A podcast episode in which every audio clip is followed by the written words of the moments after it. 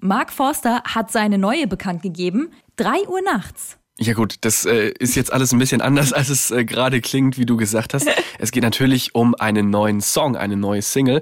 Und zwar zusammen mit Lea. Die kennt man schon von Liza, die hat auch mit Capital Bra schon einen Song zusammen gemacht. Und jetzt eben äh, mit Mark Forster. Ich finde den Song ganz okay. Ich finde aber schade, dass der Song zusammen mit Lea ist und nicht zusammen mit Lena. What the Pop? What the Pop? Deine Musiknews mit Rebecca und Benedikt. Hallo zu dieser neuen Folge und wir müssen jetzt hier gleich mal mit unserer Playlist anfangen. What the Pop Songs der Woche. Wir müssen da so ein kleines bisschen aufräumen. Zuerst äh, kommt natürlich 3 Uhr nachts der neue Song von Mark Forster und Lea auf, diesen, äh, auf diese Playlist drauf, damit ihr euch den anhören könnt. Außerdem haben wir eine E-Mail bekommen und da müssen wir drauf reagieren, oder Rebecca? Katrin aus München hat uns geschrieben. Sie hat geschrieben, sie ist begeisterte Zuhörerin von Stunde 1 an. Erstmal vielen lieben Dank äh, oh, dafür. Da freuen wir uns total drüber. Aber sie hat auch eine Kritik geäußert und das ist auch richtig und ganz wichtig. Ähm, wir freuen uns, wenn ihr uns schreibt an whatthepop.swr3.de. Und zwar äh, haben wir in der vergangenen Folge darüber gesprochen, dass Metallica und Elton John sich zusammentun wollen und einen Song oder Musik grundsätzlich zusammen machen wollen. Und ähm, in unserer Überschrift von der Folge stand auch Metallica. Und Katrin wiederum ist sehr, sehr, sehr, sehr, sehr, sehr, sehr, sehr, habe ich schon sehr gesagt? Sehr, sehr, sehr groß. Sehr, sehr, sehr, groß. sehr großer Metallica-Fan. Und war dann, ich muss vielleicht auch sagen, zu Recht ein bisschen enttäuscht, dass auf unserer Playlist What the Pop Songs der Woche kein Song von Metallica drauf war, wir aber stattdessen Stups der kleine Osterhase draufgepackt haben, passend zur Osterzeit. Katrin, dicke Sorry dafür, wir wollen das wieder gut machen. Genau, wir, wir fassen uns da auch selbst äh, an die Nase. Wir sind da kritikfähig äh, und ich würde sagen, Stups raus, Metallica rein. Ähm, Katrin hatte auch geschrieben, weil es ja um Kollaboration gehen, die Metallica eingegangen ist, dass es ja auch mit dem San Francisco Symphony Orchestra schon äh, Zusammenarbeit gab, was natürlich völlig richtig ist. Und äh, von einem Album mit diesem Orchester zusammen, nämlich S&M2, das ist vom letzten Jahr, also auch relativ fresh, ähm, da würde ich Nothing Else Matters vorschlagen für unsere Playlist. Ich glaube, damit können alle leben. Du als jetzt nicht so unbedingt Metallica-Fan, Rebecca. Ist okay. Ähm, ist eine schöne Ballade, äh, ist aber auch trotzdem ordentlich, äh, da steckt auch trotzdem Metal drin und, und viel Metallica-Gefühl. Und gerade in Verbindung mit diesem Orchester ist es auch wirklich eine wunderschöne Version da. Also Katrin, wir hoffen, dass wir dich damit fröhlich machen konnten und vielleicht viele andere What the Pop-Hörer auch. Ihr seht, wir lesen alle eure Nachrichten, die ihr uns schickt, äh, at whatthepop.swr3.de. So, und jetzt starten wir mit den Themen der Popwoche. Was war letzte Woche so los äh, in der Musikwelt? Das gibt's natürlich immer alles bei uns. Und äh, ein Thema der Woche, vielleicht das Thema der Woche, war eine neue Dokumentation, die rausgekommen ist. Äh, und zwar mit dem Namen Framing Britney Spears. Und Rebecca, du hast die Doku für uns angeguckt. Ich habe die Doku mit großer Begeisterung vor allem geguckt, weil äh, Britney Spears ist natürlich eine Heldin meiner Jugendzeit auch auf jeden Fall. Und ähm, deswegen habe ich mir die gleich angeguckt. Bei einem großen Streaming-Anbieter gibt's die aktuell zu sehen. Und es geht da grob gesagt um die Hashtag Free Britney Bewegung, die verlangen, dass Britney von der Vormannschaft ihres Vaters loskommt. Ne? Kurz zur Einordnung für alle, die es vielleicht nicht wissen. Ähm, der Vater von Britney Spears ist seit 13 Jahren, müssten es jetzt sein, ähm, der Vormund von Britney. Die ist ja damals ziemlich abgestürzt, dazu kann ich gleich noch mal ein bisschen mehr erzählen. Und es gibt eben jetzt seit einiger Zeit diese äh, Bewegung, die sich im Netz, aber auch mit kleinen Demos und so weiter in den USA stark macht dafür, dass Britney wieder ihre ganzen Rechte zurückbekommt und auch eben ähm, die Rechte über ihr Geld zu verfügen, weil auch darüber hat ihr Vater die Macht. So. Also Vormundschaft bedeutet quasi so eine Art rechtliche Betreuung. Also der Vater kontrolliert die Einkünfte, der hat Einsicht in medizinische Unterlagen und sie darf zum Beispiel auch keine Interviews oder so ohne seine Zustimmung geben. Also die ist einfach unter seiner Kontrolle, kann man vielleicht so zusammenfassen.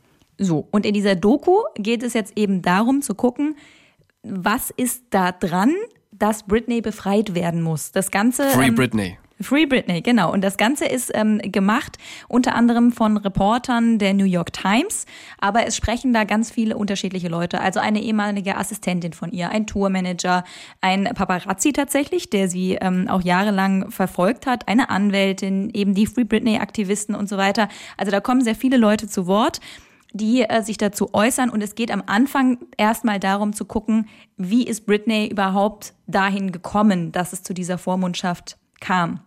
Und das war echt krass zu sehen, auch für jemanden, der so sagt, ah ja, das hat man ja alles mitbekommen. Ähm, wie Britney Spears groß wurde. Also gibt es auch cooles Material, was man da äh, angucken kann. Ähm, und was mir besonders aufgefallen ist, was mir damals gar nicht so klar war, ähm, wie krass Britney Spears sexualisiert wurde von den US-Medien. Also gleichzeitig ähm, auf der einen Seite so dieses junge, liebe, nette Schulmädchen, die beste Freundin, die man hat, und auf der anderen Seite so dieses krass sexy-mäßige. Und da war so ein Satz dabei, der vielleicht mich als Frau auch besonders gecatcht hat. Dieses ähm, den Boyband-Jungs, die damals auch groß waren, denen ist das nicht passiert, sondern das passierte exakt bei Britney und bei auch anderen weiblichen Künstlerinnen, aber bei ihr ganz extrem. Ich meine, wir wissen, Sex sells, das zählt auch heute noch völlig klar, aber was da besonders aufgefallen ist, dass auch in Interviews so völlig jede ähm, jede Schranke oder jede Grenze, die man übertreten kann, übertreten wurde. Also sie wurde gefragt, ob sie noch Jungfrau sei. Dann wurde sie gefragt, warum sie sich denn so sexy anziehen würde, obwohl das eigentlich irgendwie, und sie hat dann auch immer irgendwie geantwortet, sie hat auch gesagt, ja, nee, sie würde warten wollen bis nach der Ehe mit dem Sex und so weiter. Aber das war ein Riesenthema. Dann war sie ja mit Justin Timberlake zusammen. Als sie sich getrennt haben, hat der wiederum irgendwo in einem Interview offenbar erzählt, sagt alles diese Doku, ähm, dass er mit ihr geschlafen hätte. Dadurch war ihr Image natürlich auch kaputt. Dann sind die Paparazzis hinterher und so weiter. Und ähm, dann erinnern wir uns alle, also das, das geht alles total ins Detail, ähm, das brauchen wir jetzt auch gar nicht ähm, aufwühlen. So das, was wir alle wahrscheinlich noch als Bild im Kopf haben, ist dieser Moment, in dem sie sich die Haare abrasiert. Ja.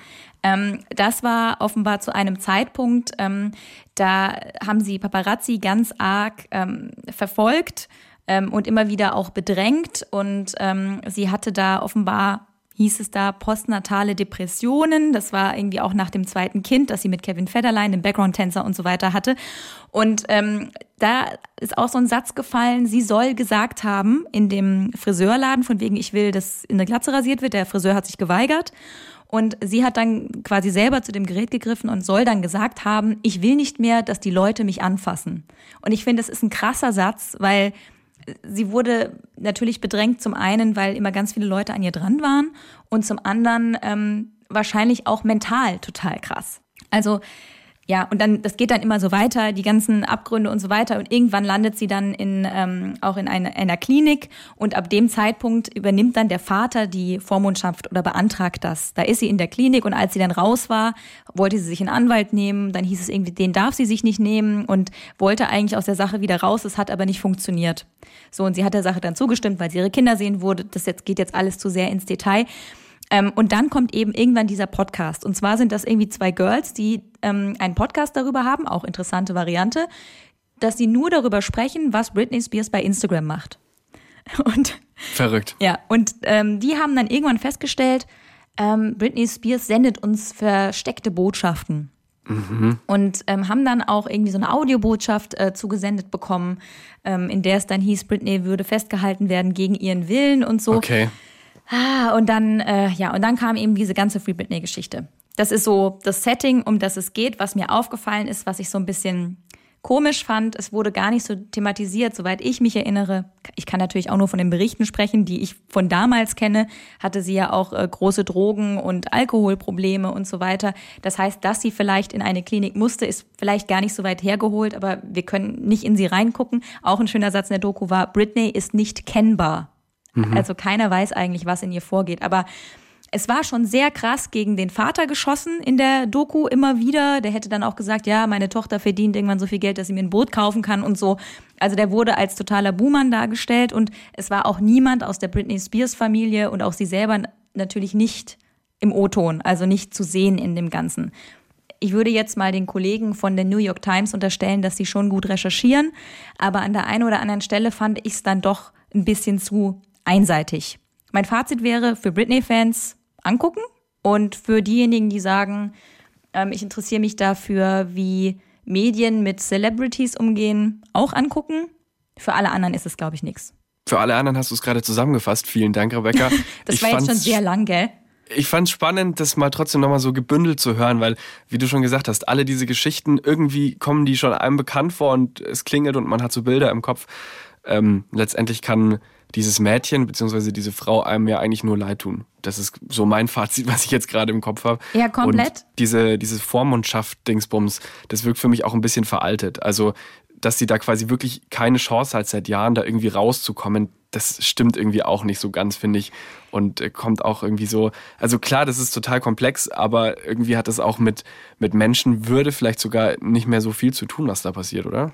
Also ich fand ähm, interessant, dass jetzt offenbar hat sie es jetzt geschafft, eine Person mit einzusetzen, die zumindest ihr Vermögen verwaltet. Also sie macht da offenbar so kleine Schritte raus, aber diese äh, diese Free Britney-Bewegung ist natürlich der festen Überzeugung, dass da irgendwas ist und ähm, das kann aber keiner belegen an der Stelle.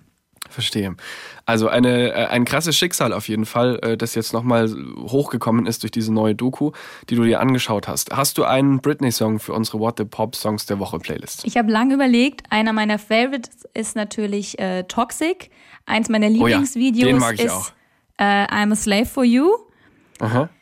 Aber nachdem ich jetzt die Doku gesehen habe und ein bisschen drüber nachgedacht habe, habe ich mir überlegt, wir nehmen den Song Stronger von Britney Spears, okay. weil da so ein bisschen sie sich in dem Song freikämpft. Und dann wünschen wir uns einfach, egal wie die Grundsituation ist, dass Britney für sich selber frei ist, weil das das Allerwichtigste ist, dass man mit sich selber und für sich selber frei ist. So, jetzt aber genug Britney Spears. Jetzt ähm, es ist die ganze Popwelt äh, sozusagen abgefrühstückt. Jetzt gehen wir zu einem Thema, das ja, das musikgeschichtlich wichtig ist, würde ich sagen. Es geht um den Todestag von Kurt Cobain. Am Montag, 5. April, ähm, war sein 27. Todestag. 1994 ist er gestorben an einer Überdosis und Kopfschuss, wenn ich mich da richtig erinnere. Mhm, ist korrekt, leider. Und damit ist er im Club 27 und es war der 27. Todestag, deswegen dachten wir, wäre es vielleicht ganz cool, darüber zu sprechen. Genau, vor allem natürlich dieses, dieses Zahlenspiel, äh, 27. Todestag und er ist eben berühmtester Vertreter dieses berühmten Clubs 27. Äh, und zwar äh, ist dieser Club quasi eine Reihe von Künstlerinnen und Künstlern, die alle mit 27 Jahren gestorben sind. Und oft spielen da Drogen eine Rolle und auch psychische Krankheiten, die nicht gut behandelt wurden oder gar nicht behandelt wurden. Die hatten alle großen Erfolg und sind eigentlich auch daran zerbrochen. Also auch hier eigentlich ziemlich viele traurige Schicksale, muss man sagen. Mit dabei in diesem Club äh, sind zum Beispiel Amy Winehouse, mhm. da ist Jim Morrison drin, äh, Sänger von The Doors, da ist Jimi Hendrix drin, äh, legendärer Gitarrist und äh, natürlich auch Kurt Cobain. Kurt Cobain ist der Sänger von Nirvana, äh, die berühmteste Grunge-Band. Äh, Grunge, um kurz auch das noch einzuordnen, ist äh, eine Musikrichtung aus den 90er Jahren, hat sich so aus dem Underground entwickelt in Amerika und ist quasi die Vermischung von Heavy Metal und Punk. Sag vielleicht einen der bekanntesten Songs noch. Ja, Smells Like Teen Spirit. Das ist auf jeden Fall der bekannteste Nirvana-Song. Ähm, und zu einem anderen Song äh, komme ich auch gleich noch, und zwar Come As You Are, den kennt man auch. Mhm. Und, und Kurt Cobain kennt man als diesen Typen, der hat oft so eine Strickjacke an. So, daher kennt man den. So halblange blonde Haare, eine Strickjacke oder auch öfter mal so gestreifte Pullis. Ist auch ein berühmtes äh, Postermotiv und ja. so. Also der ist so ja. eine Legende und so, ein, so eine wichtige Person aus der Popmusikgeschichte einfach. Und weißt du, äh, genau, Todesjahr, ne? 1994, weißt du, wie ich mir das merken kann? Hm? Es gibt einen Song von Bosse und zwar Schönste Zeit. Und da singt Bosse, es war 1994, an dem Tag, als Kurt Cobain starb, lagst du in meinen Armen. So kann ich mir das immer merken. Das war eine Eselsbrücke. Ach, guck mal. Ja, man muss nämlich wissen, 94 war äh, Benedikt nämlich noch gar nicht auf der Welt. Ja, das stimmt. Minus zwei Jahre. Hey. also ein krasser äh, Club und ähm, der ja einfach so als geflügelter Begriff total ähm, bekannt ist in der Musikwelt. Genau. Und es gibt eine Organisation, aus Toronto kommt die. Äh, die Organisation heißt Over the Bridge. Die hilft Menschen in der Musikindustrie mit psychischen Krankheiten und die hat jetzt diesen Todestag äh, hergenommen und zum Anlass genommen, um einen Song von Nirvana komponieren zu lassen, und zwar von einer künstlichen Intelligenz. Aha. Und das ist tatsächlich ganz spannend. Also eine Software, ein Computerprogramm hat Songs von Nirvana analysiert und hat so rausgefunden, wie das Songwriting von Kurt Cobain quasi funktioniert hat. Also wie seine Art und Weise, die Strukturen, wie der Lieder komponiert hat. Und daraus ist ein Song entstanden und sogar auch der Text ist von der künstlichen Intelligenz komponiert worden. Also die haben quasi Songs in diesen Computer gefüttert und dieser Computer hat dann einen Song ausgespuckt und dieser Song heißt Drowned in the Sun. Gesungen ist der von einem Kurt Cobain Coversänger und der macht es gut. Wirklich? Der macht es gut. Der hat diese, diese raue, ja, leicht schiefe Stimme, kann man eigentlich sagen, ganz gut drauf. Exakt so. Und genau wie dieser Song, wie Come As You Are, klingt das Lied auch ein bisschen. Also ganz ehrlich, ich finde, wenn, wenn man den unter anderen Nirvana-Songs mischt, dann könnte es auch so ein unveröffentlichter Song oder so sein. Also es klappt irgendwie voll gut, finde ich in meinen Ohren. Kommt natürlich auch auf unsere Liste, damit äh, unsere Hörerinnen und Hörer sich den auch mal anhören können und vielleicht mal vergleichen können, ob sie tatsächlich finden, dass da Nirvana-Feeling aufkommt. Und es ist natürlich ein super Anlass, dass diese Organisation ähm, das auch hernimmt und sagt, hey, wenn ihr Probleme mit psychischen Krankheiten habt in der Musikbranche, jetzt im speziellen Fall, geht damit offen um, es gibt Hilfe und wenn es damals für diese Künstlerinnen, die ich eben auch schon genannt habe, Hilfe gegeben hätte, wären vielleicht einige davon heute noch am Leben. Und das ist natürlich schon tragisch. Also dieser Song von der künstlichen Intelligenz, den packen wir auf jeden Fall auf die äh, Liste. Songs der Woche, What the Pop. Aber es gibt ja auch Songs, die über den Club 27 gehen quasi. Exakt. Und da gibt's tatsächlich einen neuen, der jetzt auch Montag rausgekommen ist, passenderweise am Todestag von Kurt Cobain. Und zwar gesungen von Thes Uhlmann. Ähm, das ist ein Singer-Songwriter, den ich persönlich sehr gut finde. Der hatte früher eine Band, die heißt Tomte. Ähm, sein bekanntester Song ist Zum Leichen und Sterben ziehen die Lachse den Fluss hinauf. Äh, kommt jetzt mal nicht auf die Playlist, aber trotzdem ein kleiner Anspieltipp von mir.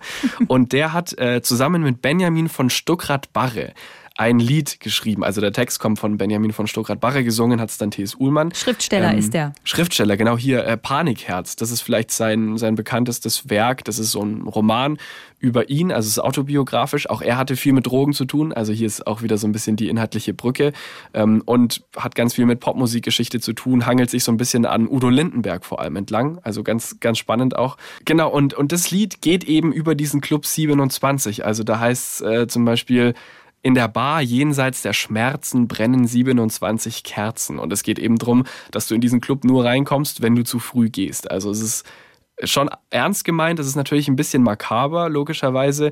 Und äh, eine Textzeile, die mir sehr gut gefallen hat, heißt, äh, dem Türsteher kurz zugeraunt, ich bin Udo und ich stehe auf der Liste. Er sagt, Tees nicht, dass ich wüsste. Also quasi die die Liste zum Club 27 und da gibt er sich auch als Udo Lindenberg aus. Also auch hier, es passt einfach alles so gut zusammen. Und ähm, Tees kommt da natürlich nicht rein, beziehungsweise zum Glück kommt er nicht rein.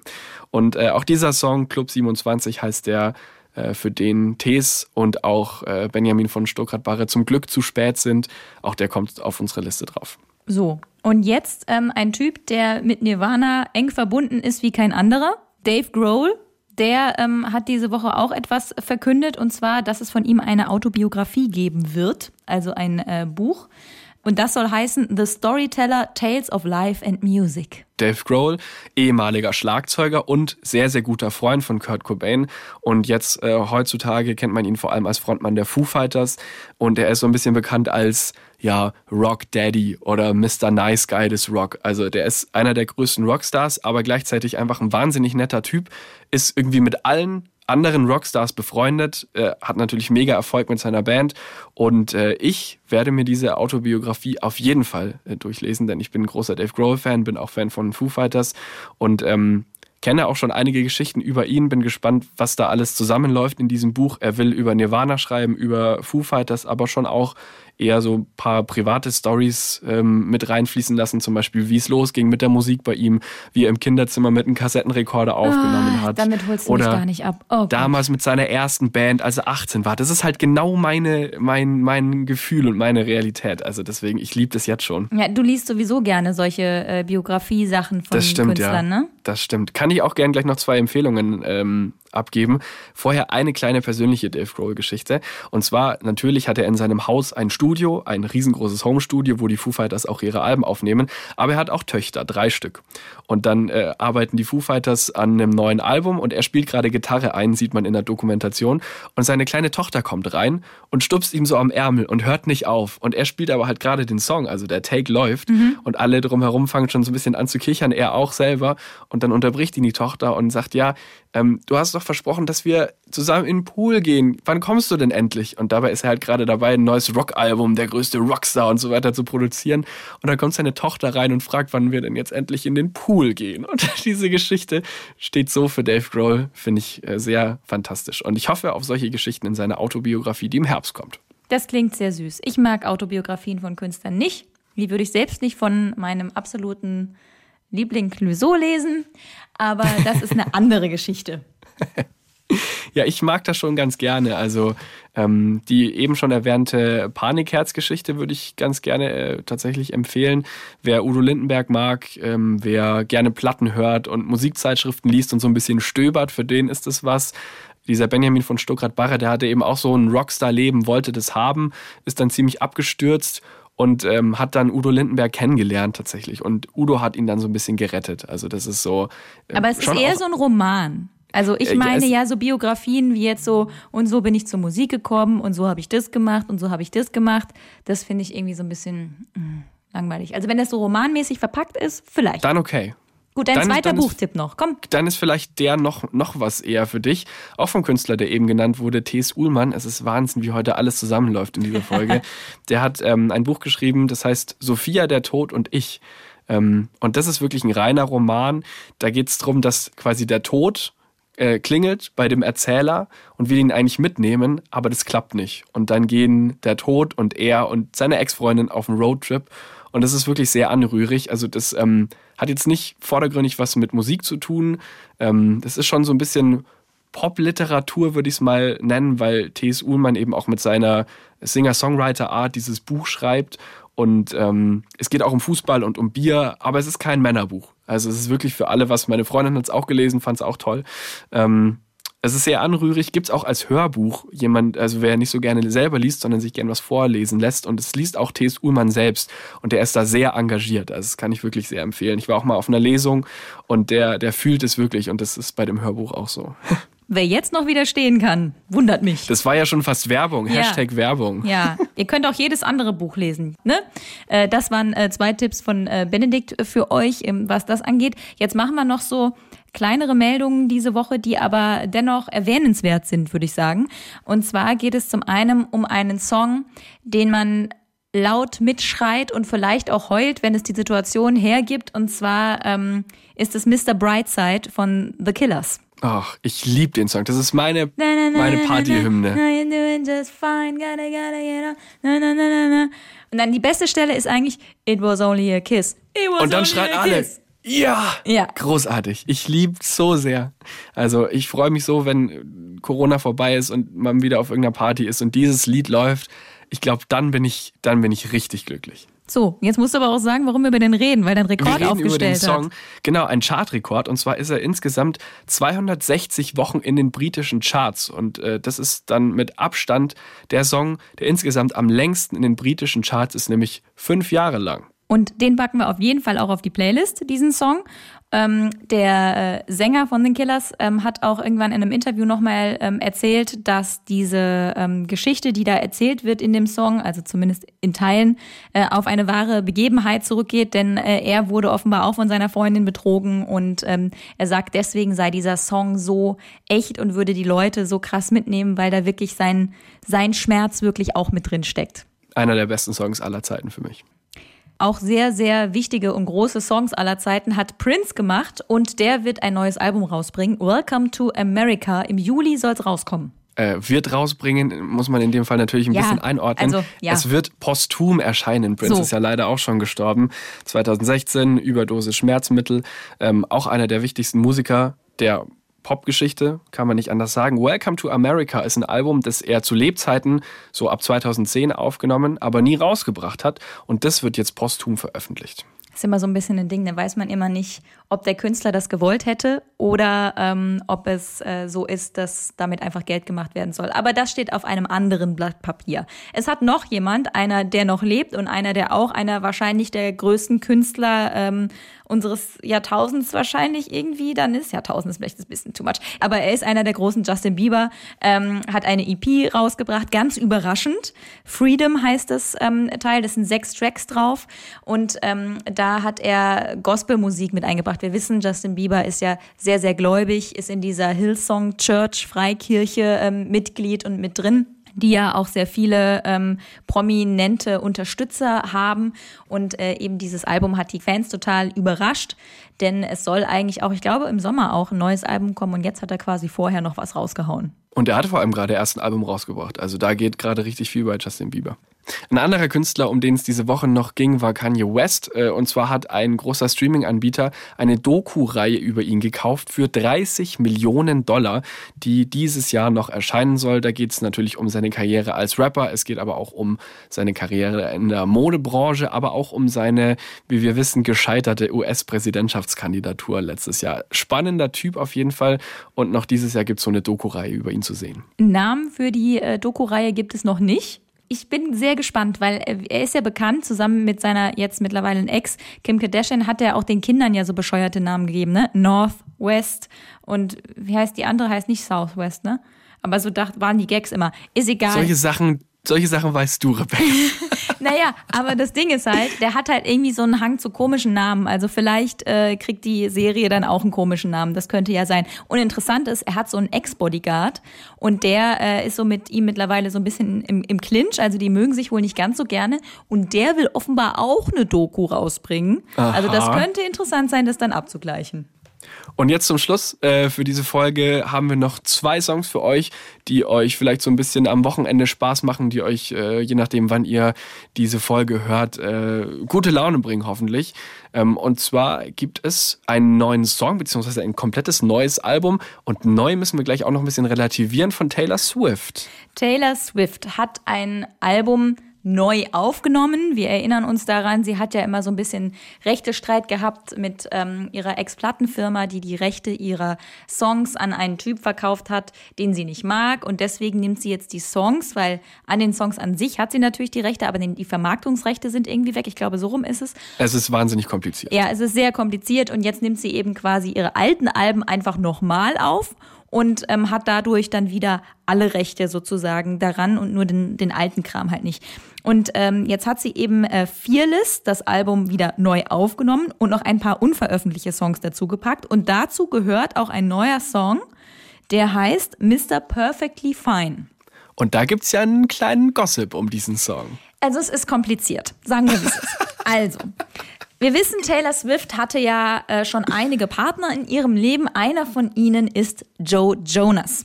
Äh, von den Jonas Brothers. Von den Jonas Brothers, genau. Und äh, Mr. Perfectly Fine hat solche Songzeilen drin wie ähm, Hello Mr. Perfectly Fine, How's your heart after breaking um, with me und so. Also ähm, es ist so, er soll sie sehr, sehr schnell abserviert haben am Telefon. Und äh, in diesem Song gibt es so Zeilen, die schon darauf hindeuten. Plus, und das ist meine Lieblingsgossip-Story, Fans fangen jetzt an zu recherchieren, wen könnte Taylor Swift damit gemeint haben. Weil man muss dazu sagen, diese Songs sind offenbar halt von damals, aber nur nicht veröffentlicht. Und Taylor Swift hat dazu bei Instagram geschrieben, sowas nach dem Motto, ich fasse das jetzt grob zusammen, so 2020 überlege ich voll, was ich schreibe und mit den Songs und so und will kein, kein Drama machen und und so. Und 2008, also aus dem Jahr, von dem, dem das Album ist, ähm, da habe ich einfach nur so gedacht, äh, ja, egal, alles wird einfach nur rausgehauen. Also man merkt, das ist wahrscheinlich ein Song, der ihr noch näher steht, als, also wo tatsächlich Emotionen drin hängen. Und jetzt sagen die Fans, okay, Mr. Perfectly Fine, wie finden wir raus, ob das wirklich Joe Jonas ist? Und die beste Theorie, die ich, ähm, wie ich finde, ist folgende.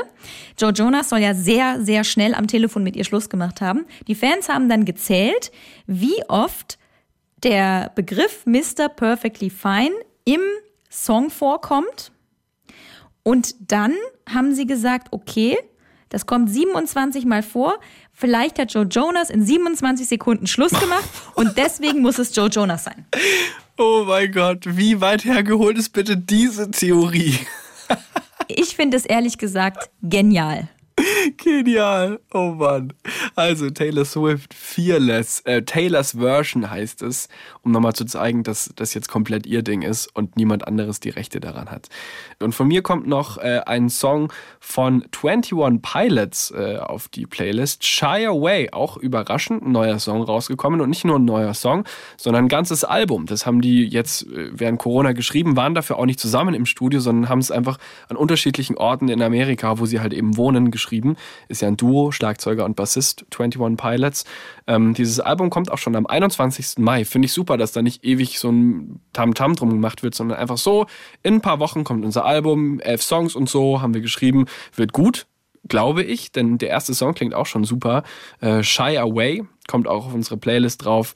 Von 21 Pilots. Genau. Und dann würde ich sagen, haben wir es geschafft für diese Woche, oder? Das, das war die Woche im Pop. Und wie gesagt, wenn ihr ähm, jetzt auch sagt, Moment mal, ich wollte aber lieber einen anderen Song, so wie Katrin vom Anfang der Folge oder sonstiges, oder ihr habt noch einen Wunsch, Kritik, sagt, hey, sprecht doch bitte auch mal über diesen Song oder das fehlt mir, oder ihr einfach nur sagen wollt, hey, ich höre euch gern zu, dann freuen wir uns auch.